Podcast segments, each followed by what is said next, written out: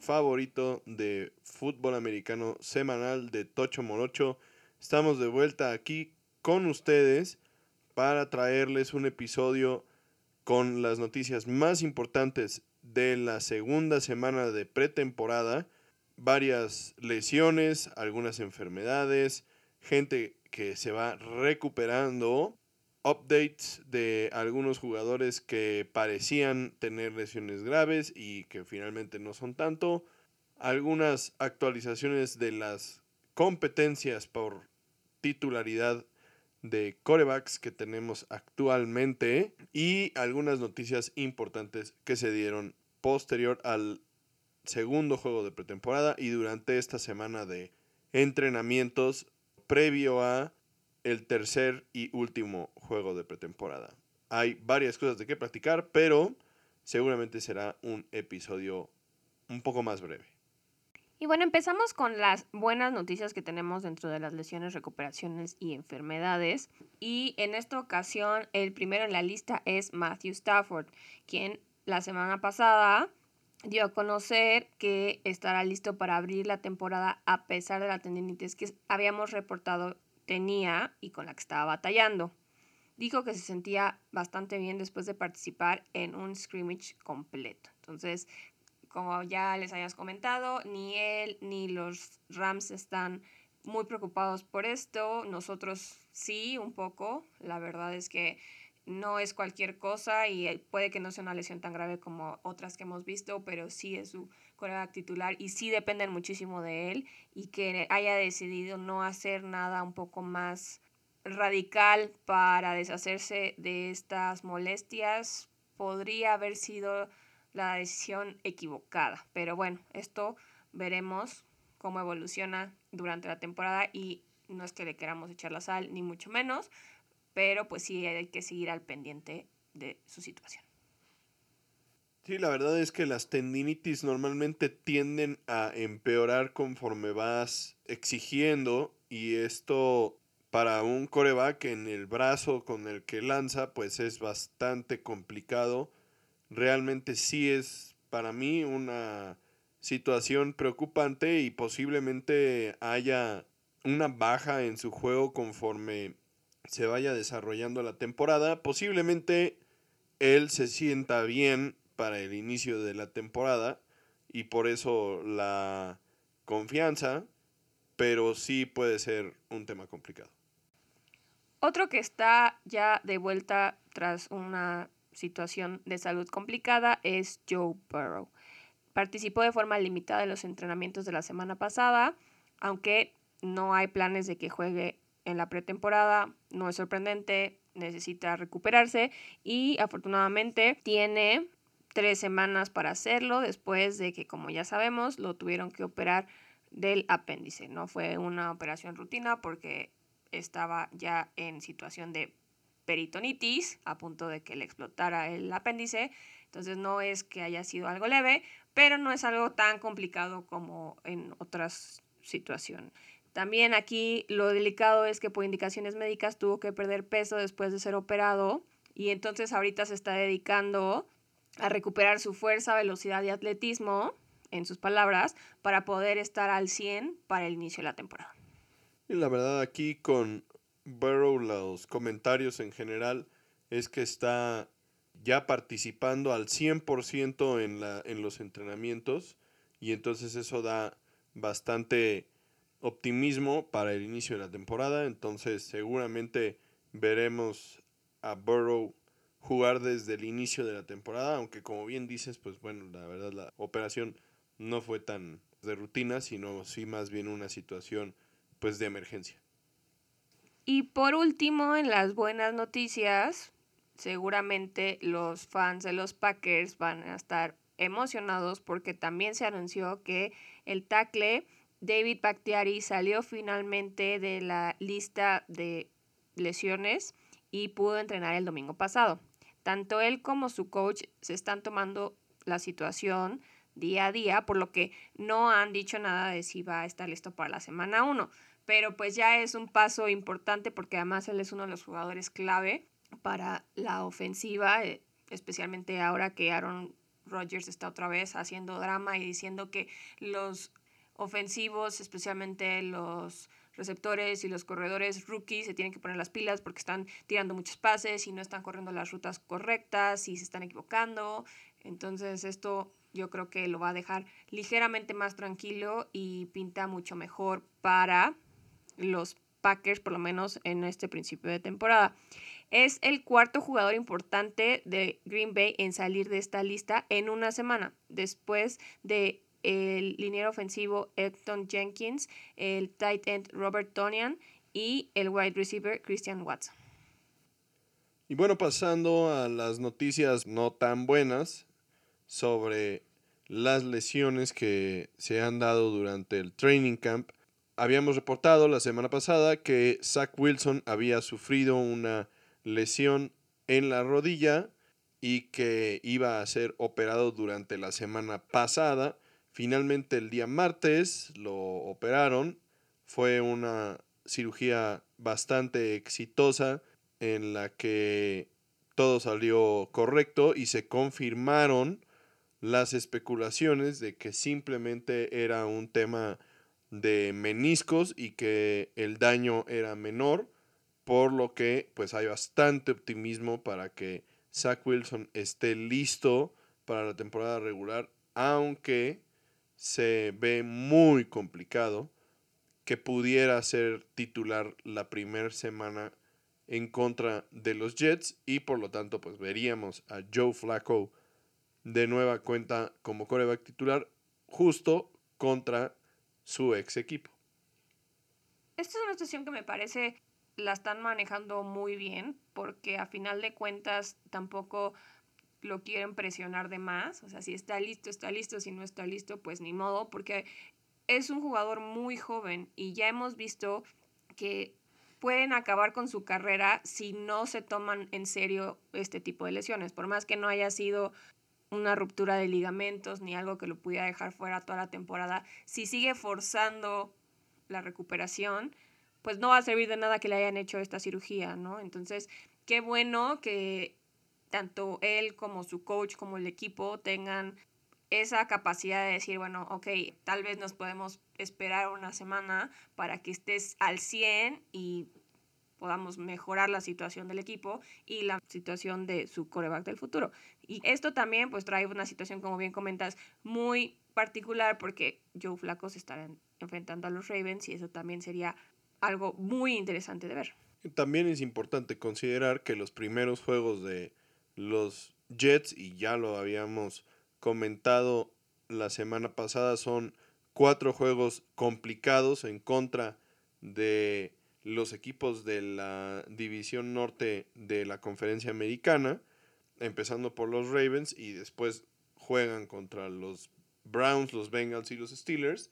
Y entonces, igual y tal vez, considerando los factores en general, el juego más sencillo sería contra los Steelers, y entonces si de por sí estás presupuestando, entre comillas, porque no ningún coach presupuesta perder partidos, pero si ya estás vislumbrando que son juegos complicados, que posiblemente vas a perder y vas a arriesgar a tu coreback que ya viene regresando en una lesión solamente por que regrese más pronto, pues igual y sí podría, podríamos ver que se tome la determinación de que descanse un par de semanas y que regrese pues tal vez contra los Steelers y como dices tú, llegue mejor en su situación física. Otro jugador que pensábamos podría estar fuera mucho más tiempo, pero finalmente y afortunadamente no va a ser así, es el rookie liniero defensivo de los Giants, Kevin Thibodeau, quien sufrió una lesión de rodilla en el segundo cuarto del juego del, del domingo pasado contra los Bengals. Sí pudo salir caminando, pero no regresó ni al campo ni a la banca después de que lo revisaran en la medical tent y finalmente se lo terminaron llevando al locker.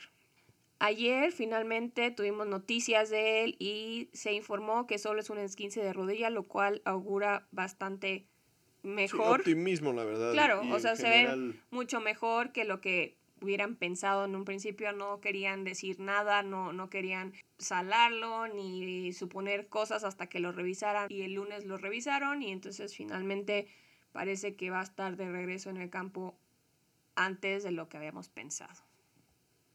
Sí, seguramente un caso un poco similar a lo de Zach Wilson, posiblemente lo veamos en la primera semana, pero tampoco sería sorprendente que quedara fuera y lo viéramos hasta la semana 2.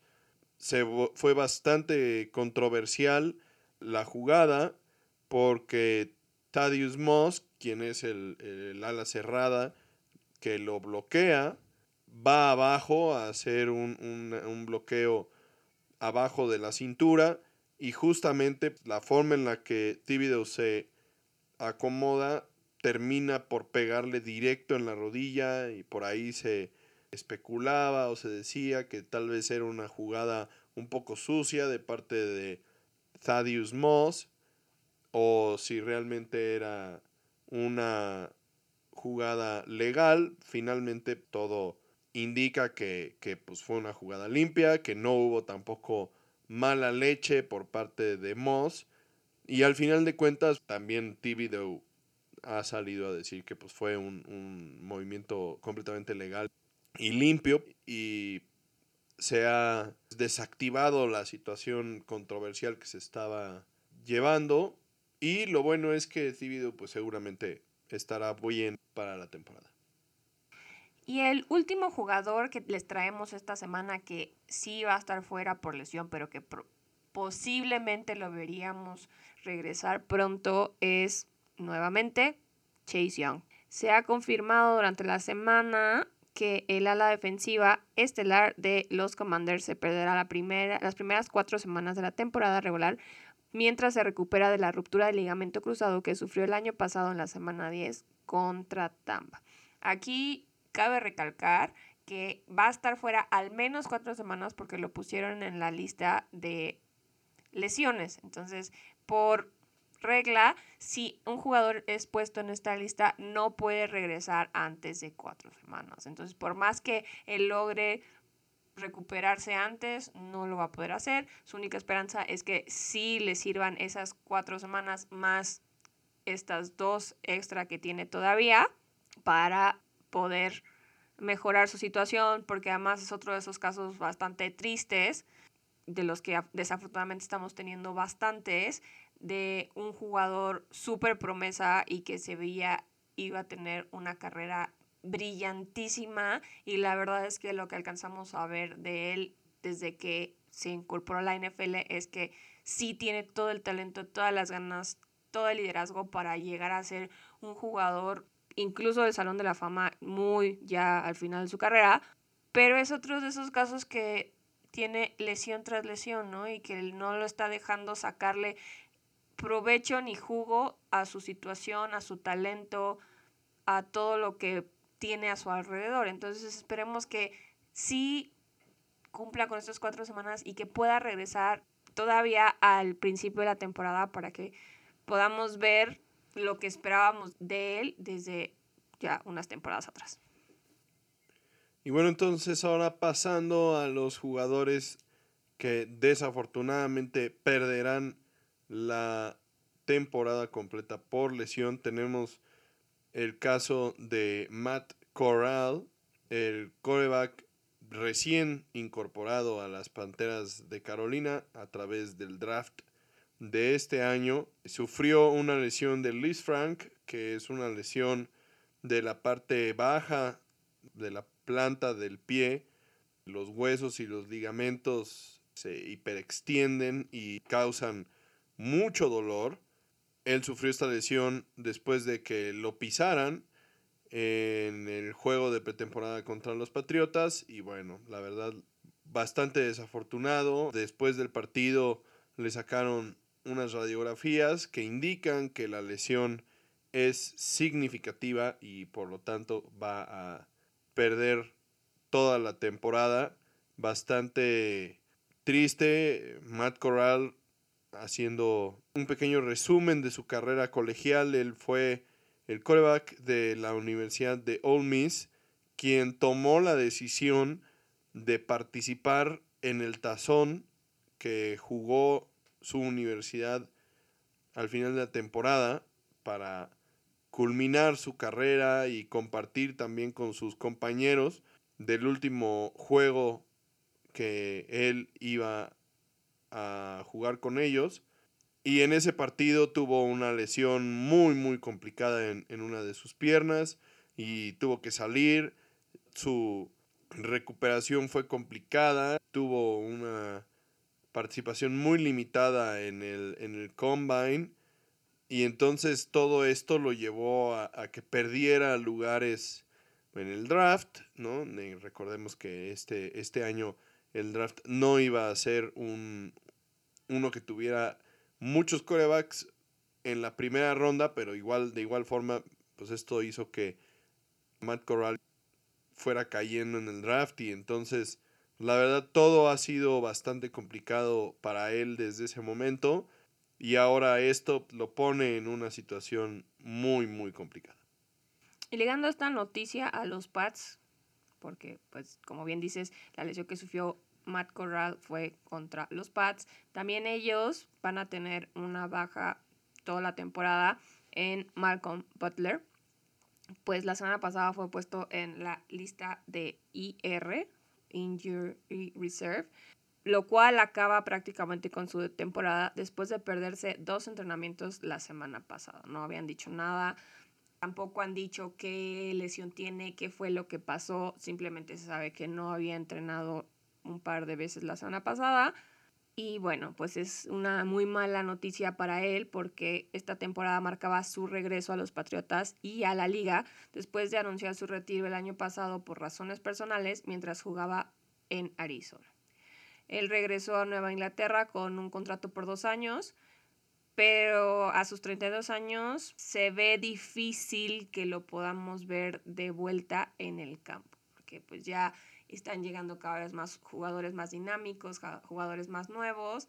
Y sí, él fue el héroe de, aquel Super Bowl, contra los Seahawks, pero ya no es ese jugador, ¿no? O sea, no, no es que sea malo ni nada, pero ya su edad empieza a complicar las cosas y esto pues se refleja en este tipo de lesiones que, aunque no sabemos cuáles son, pues acaban con una temporada y lo hace mucho menos atractivo para que lo consideren para regresar a los Patriotas o a cualquier otro equipo.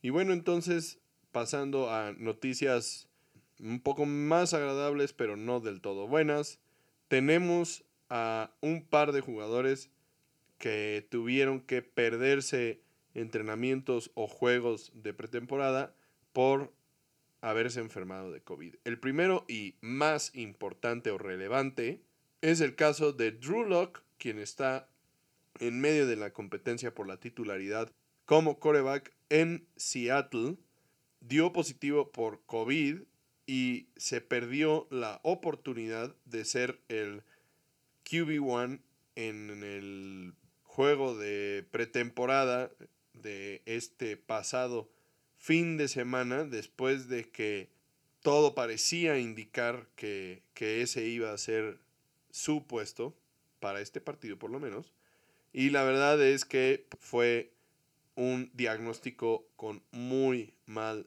timing. No era bueno para él. Parecía que Locke estaba empezando a, quedarse con la titularidad. Además que estaba teniendo muy buenos entrenamientos.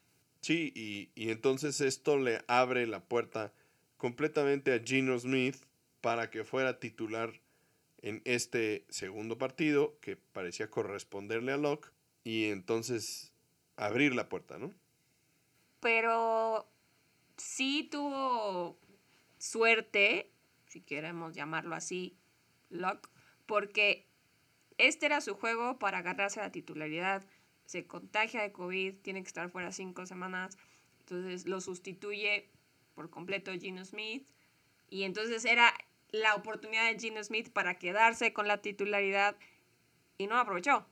Sí, claro, eso fue la, es la otra parte que Gino Smith no se vio particularmente bien en el partido y pues entonces no parece que la puerta esté cerrada para Drew Locke, pero definitivamente esta competencia está al rojo vivo. Sí, finalmente en este juego en el último de la, temporada, de la pretemporada se van a jugar el todo por el todo, porque Pete Carroll se niega a decir quién va a ser el titular para la temporada. Entonces, veremos qué pasa en este juego. Nos adelantamos un poco a las noticias que les traemos. Sí, Locke está de vuelta, pero ya lo que sí anunció Carroll es que esta semana Smith va a ser de nuevo el titular para el último juego de pretemporada. Sí, también dijo que Locke va a tener muchas jugadas, muchas repeticiones, entonces creemos que va a ser mitad y mitad de juego y pues tampoco es algo bueno como comentabas la vez pasada porque Drew Locke entonces no va a tener la oportunidad de enfrentarse contra los primeros equipos, porque ya en la segunda mitad del último juego de temporada ya no va a haber muchos jugadores titulares ni de segundo equipo en el campo, entonces no va a poder demostrar qué es lo que tiene al 100%. Y bueno, el último jugador del que vamos a hablar en esta sección de lesiones, recuperaciones y enfermedades es de JJ Watt quien dio positivo por COVID en esta semana y no podrá jugar contra los, los Ravens, pero digamos que siendo JJ Watt seguramente no iba a haber, a haber campo en, este, en esta pretemporada y seguramente de cualquier manera con o sin COVID, la primera vez que lo veríamos pisar el campo en este 2022 pues sería en el primer juego de temporada regular. Así es que, pues nada que reportar fuera de que se perdió unos entrenamientos. No, lo que sí es que tiene que cuidarse de aquí al inicio de la temporada porque la última vez que lo vimos jugar en temporada regular fue el 24 de octubre del 2021 porque como sabemos pues también tuvo ahí unos percances al final de la temporada pasada entonces pues sí esperemos ya verlo de regreso y aunque no va a ser el mismo JJ Watt que era en su prime, pero pues todavía tiene energía y gas en el motor para que termine con broche de oro su carrera en Arizona. Y la verdad es que también es sorprendente que con todos los cambios en las regulaciones por COVID que ha implementado la liga y la CDC de Estados Unidos, es bastante sorprendente que solo tengamos dos casos de COVID para reportarles, ¿no? Entonces veremos si esta tendencia se mantiene también durante la temporada. Esperemos que así sea y pues a darle. Y bueno, pasando ahora a las noticias en general, uno de los temas que más sonaron durante las últimas dos semanas fue el hecho de que Tom Brady se había ausentado de las prácticas en estas últimas dos semanas. Sí, desde el 11 de agosto. Para atender un tema personal y pues bueno, se armó ahí bastante chisme al respecto. Finalmente, el lunes de esta semana, Tom Brady regresó al campo de entrenamiento para gusto de los fans y de los coaches también, que no tendrán que seguir respondiendo preguntas al respecto, pero tampoco se ha pronunciado respecto a qué es lo que sucedió o por qué fue que Brady tomó este descanso. Y no creo que se vaya a pronunciar, o sea, no, no Yo tampoco creo, la verdad. ninguna necesidad de informar qué fue lo que pasó, especialmente si, si mencionó temas personales. Además que, pues, como que a nadie en el equipo le preocupó que no estuviera porque a fin de cuentas es Brady, ¿no? Entonces, si hay alguien que se supone no necesita tantas repeticiones y tanto entrenamiento es él. Entonces, no creo que haya sido algo grave para su preparación. no, por supuesto que no. Por supuesto que no. Y la verdad es que ahorita son prácticamente tres semanas lo que tiene para, para preparar el primer juego de temporada regular. Y eso es más que suficiente para un jugador de la talla y del calibre que es Tom Brady. Entonces, la verdad es que los rumores, todos estaban básicamente enfocados a todos los temas que hay alrededor de Brady por el tema del castigo que se le puso a Miami por intentar convencerlo de, de, salir y todo el tema de tampering y demás. Y pues eso crea una situación un poco este, incómoda. Pero la realidad es que, como bien dices, nadie en Tampa Bay se veía muy preocupado por el tema y entonces seguramente no habrá mucho de qué hablar por el momento. Y alguien que sí nos trae buenas noticias es Baker Mayfield, pues el lunes pasado su coach Matt Rule anunció que él será el quarterback titular de las Panteras de Carolina para el inicio de la temporada regular, superando a Sam Darnold, quien la verdad es que se queda como el perro de las dos tortas, porque pues sí, él era el que ya tenía más tiempo ahí en el equipo, pero no logró brillar. Y la verdad, a mí me parece una excelente noticia. Digo, desde mi punto de vista se veía venir que Baker sería el titular porque al final de cuentas las Panteras pues sí dieron algo a cambio por él y entonces eso implica obviamente que tú diste algo que considerabas valioso para conseguir a Baker y entonces dejarlo sentado en la banca pues hubiera hablado muy mal de Mayfield. Y la verdad es que este resultado, si bien pareciera esperado, pues es una excelente noticia para Baker Mayfield, quien además de todo, en, hablando de, de juegos de morbo y de venganza, va a abrir la temporada contra los Cafés de Cleveland, teniendo una oportunidad de oro de demostrar la equivocación tan terrible que cometieron al dejarlo ir, ¿no? Esperemos que les pase por encima a los Browns y que los destruya y los deje en vergüenza. Por otro lado, los Raiders mandaron a Nick Mullens, uno de sus corebacks, a los vikingos por una séptima ronda condicional en el draft de 2024, que, pues bueno, está condicionada a que Mullens esté activo en un juego de temporada. Nick Mullins prácticamente fue cambiado para competir por el puesto de suplente detrás de Kirk Cousins, quien tiene detrás de él a Sean Mannion y a Kellen Mond. Entonces, pues bueno, se ve complicada la cosa ahí para Nick Mullins, pero pues bueno, ahí una, una oportunidad de ganarse un puesto de suplente todavía en la NFL. Y desafortunadamente otra vez me toca a mí dar la noticia de esta semana sobre el coreback de los Browns de Sean Watts. Finalmente la telenovela llega a un final, pues se anunció la semana pasada que la NFL y la NFL o sea, la Players Association, llegaron a un acuerdo con respecto al caso de Watson.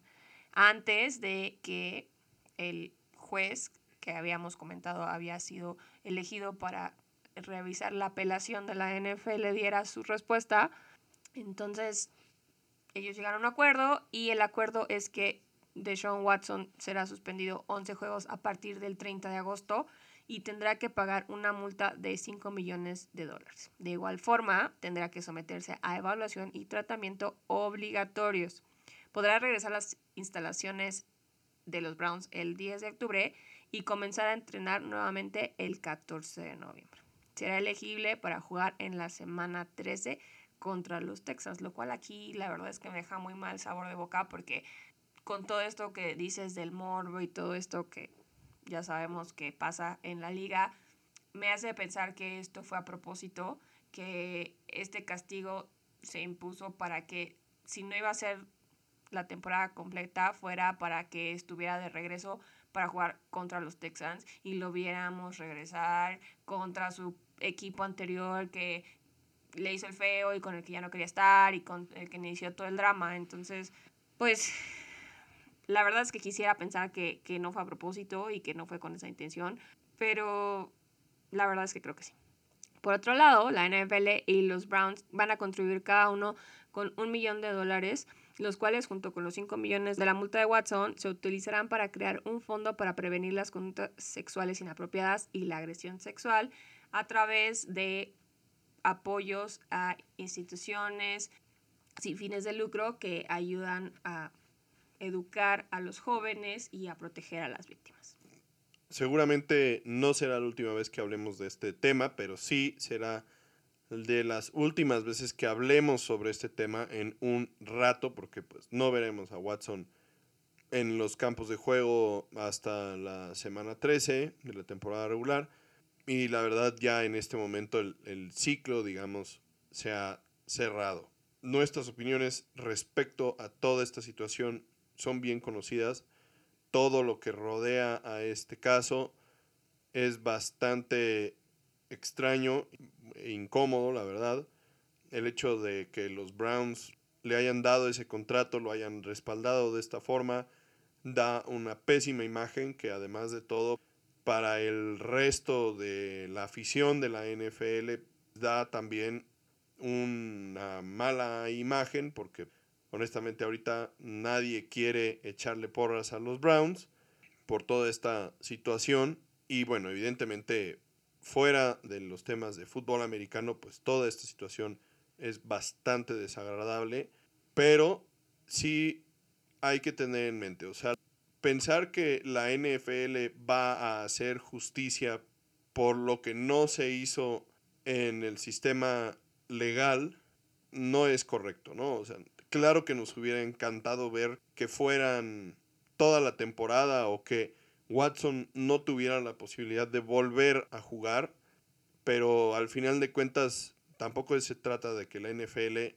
haga justicia por su propia mano. No, pero yo creo que sí, o sea, no, no es que la NFL lo vaya a meter a la cárcel porque como bien dices, eso no es lo que tiene que pasar, porque si ya varios jueces no quisieron castigarlo ni presentar cargos, es otra situación. Pero sí la NFL como una asociación que representa un deporte muy importante en varios países y que tiene presencia a nivel mundial y que se supone es alguien que debería estar representando los mejores valores de la sociedad porque pues está basado en deporte y el deporte pues como dicen nos une y nos saca de muchas situaciones y ayuda mucho a que gente que en otras circunstancias no tendría la oportunidad de brillar o de salir de situaciones complicadas en su vida, sí debería haber seguido peleando por algo más justo, ¿no? O sea, entiendo que no, ellos no son quien para dictar prisión y para hacer castigos legales, pero sí tienes que dar un ejemplo, ¿no? Un ejemplo en el que la gente vea, y no solo la gente, en especial los jóvenes, vean que esto es inaudito, que esto no se va a tolerar, que esto se va a castigar de la manera más fuerte posible porque Deshaun Watson y todos los jugadores que representan la NFL son un ejemplo a seguir para muchos niños, ¿no? Y, y muchos adultos, pero bueno, los adultos ya es otra cosa, ¿no? Pero muchos niños crecen viendo a estas estrellas y viendo a estos jugadores y basan su personalidad, su ética, sus forma de vida en lo que ellos ven en estos jugadores, ¿no? Y si, si dejamos esa idea de que, ay, ¿cómo vamos a dejar que Deshaun Watson ya no juegue nunca más en su vida si él es un muy buen coreback?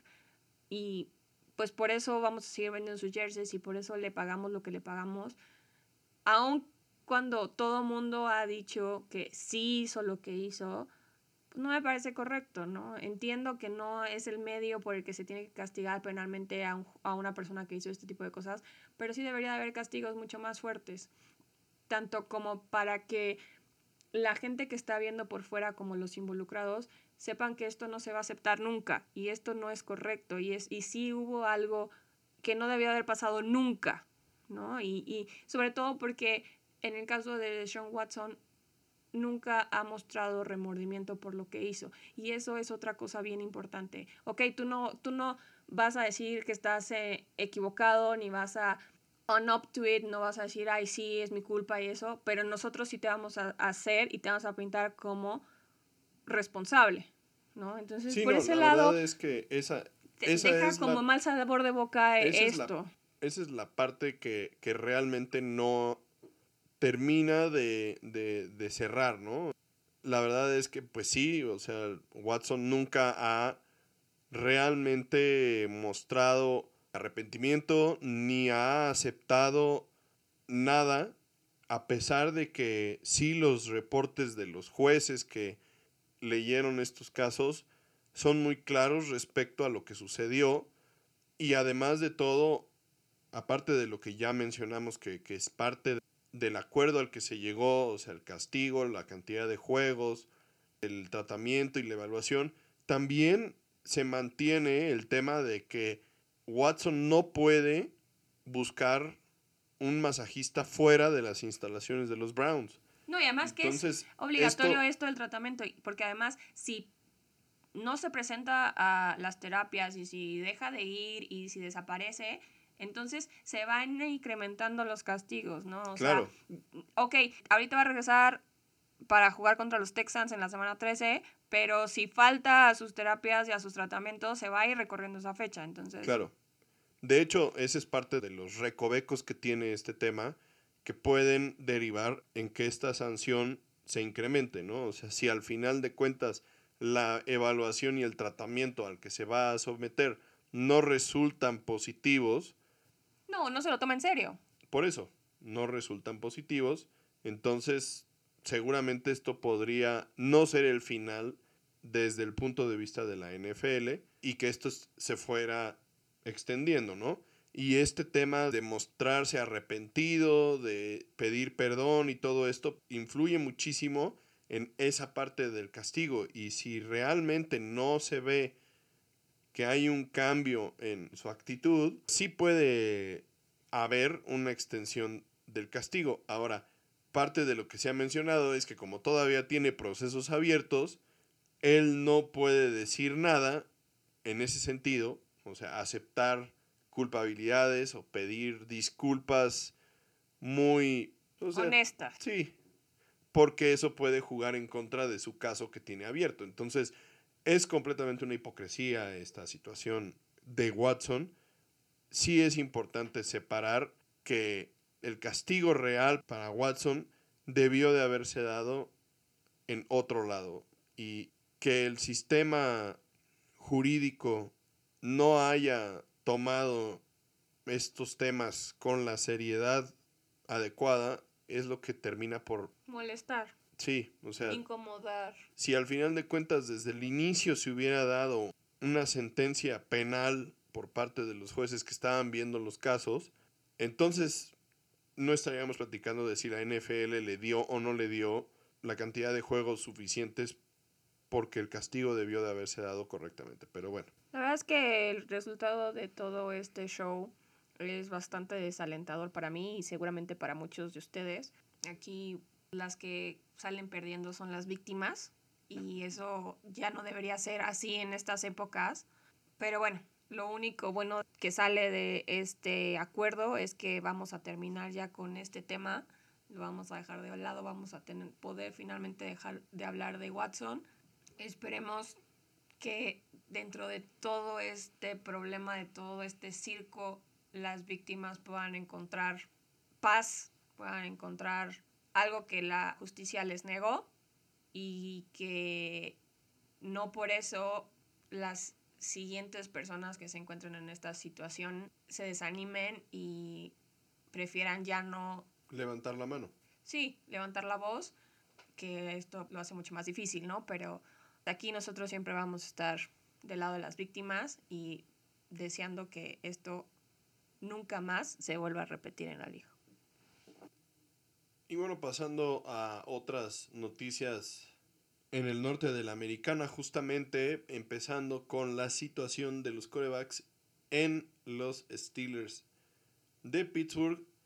Parece que la situación empieza a definirse y que el beneficiado va a ser Mitchell Trubisky, que volvió a ser titular en el partido de la semana pasada. Pues es que es la opción más lógica, como lo hemos mencionado, ¿no? Él es el veterano, tal vez no en el equipo, pero en la liga como tal.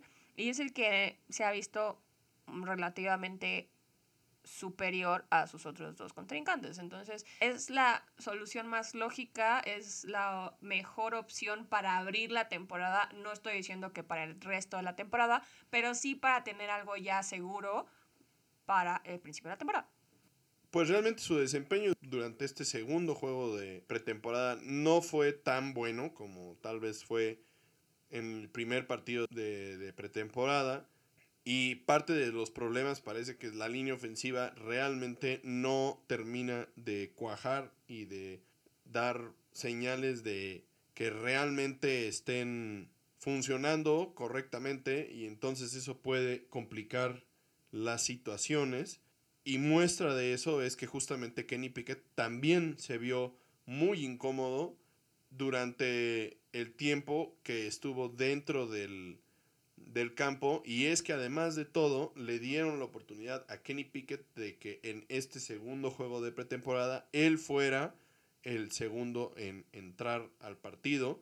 Y tuvo un desempeño similar al de Trubisky pero igual muy incómodo en la línea ofensiva. Entonces realmente lo que parece que sí es un hecho y que sí está preocupante es la situación más bien de la línea ofensiva de los Steelers que parecen ser una coladera y entonces el desempeño en general del equipo puede ir más bien atado a lo que suceda con ellos que a lo que suceda con Mitch Trubisky, Kenny Pickett o Mason Rudolph, quien en esta ocasión fue pues el último coreback en entrar.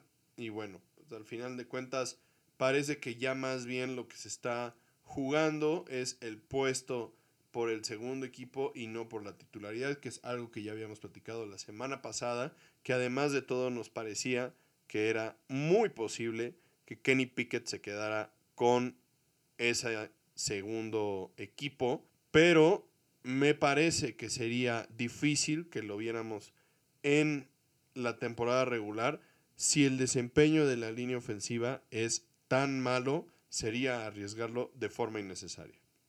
Y bueno, ya para cerrar este episodio, la última noticia que les traemos es que el head coach de los Bears, Matt Everflus, anunció que para el último juego de pretemporada, o sea, el de esta semana, todos los titulares van a jugar la primera mitad del partido contra Cleveland, incluyendo a Justin Fields y a Roquan Smith.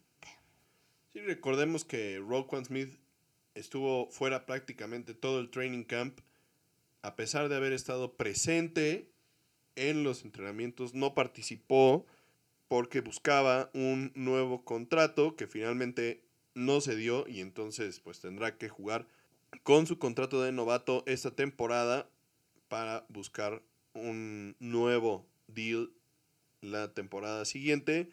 Por otro lado, hablando de Justin Fields, pues recordemos que en el partido de la semana 2 de la pretemporada, su desempeño fue bastante bueno contra los Seahawks, justamente, y buscará construir, seguir dando pasos hacia adelante para la temporada regular en este tercer y último juego de pretemporada, pero claramente donde hay mucho trabajo por hacer es en la línea ofensiva, que es el talón de Aquiles, y que de nueva cuenta hasta los Seahawks pusieron a correr a Justin Fields durante el tiempo que estuvo en el campo. Entonces, bueno, veremos qué tal van las cosas esta semana contra los Browns y qué resultados tiene que los titulares jueguen la primera mitad, como dices, en este partido de pretemporada.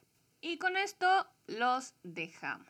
Recuerden, esta es la última semana de la pretemporada, a diferencia de otros años, cuando todavía tenemos un juego más, van a descansar todos los equipos después de estos últimos juegos. Hay que estar muy al pendiente de los cortes que se vayan a hacer, porque ya tienen que estar listos para quedarse con el número de jugadores adecuados para empezar la temporada Veremos si hay también intercambios de jugadores, si hay más lesiones, que esperemos que no los haya. Entonces, esta es una muy buena semana para estar al pendiente de la NFL antes de que empiece de lleno el jueves 8 de septiembre. Y bueno, nada más recordarles que en, la semana previa al inicio de la NFL les traeremos un episodio de predicciones en general al igual que el año pasado. No se lo pierdan, búsquenlo, porque les debo de recordar que uno de nosotros dos estuvo cerca de atinarle a quién sería el partido del Super Bowl del año pasado y el campeón correspondiente. Entonces, hay muestras de que sabemos de lo que hablamos. No olviden compartir este episodio y este podcast con todos sus conocidos y amantes del fútbol americano. Vayan preparando los asadores porque se nos viene encima la temporada 2022 de la NFL. Nos vemos aquí la próxima semana con las predicciones de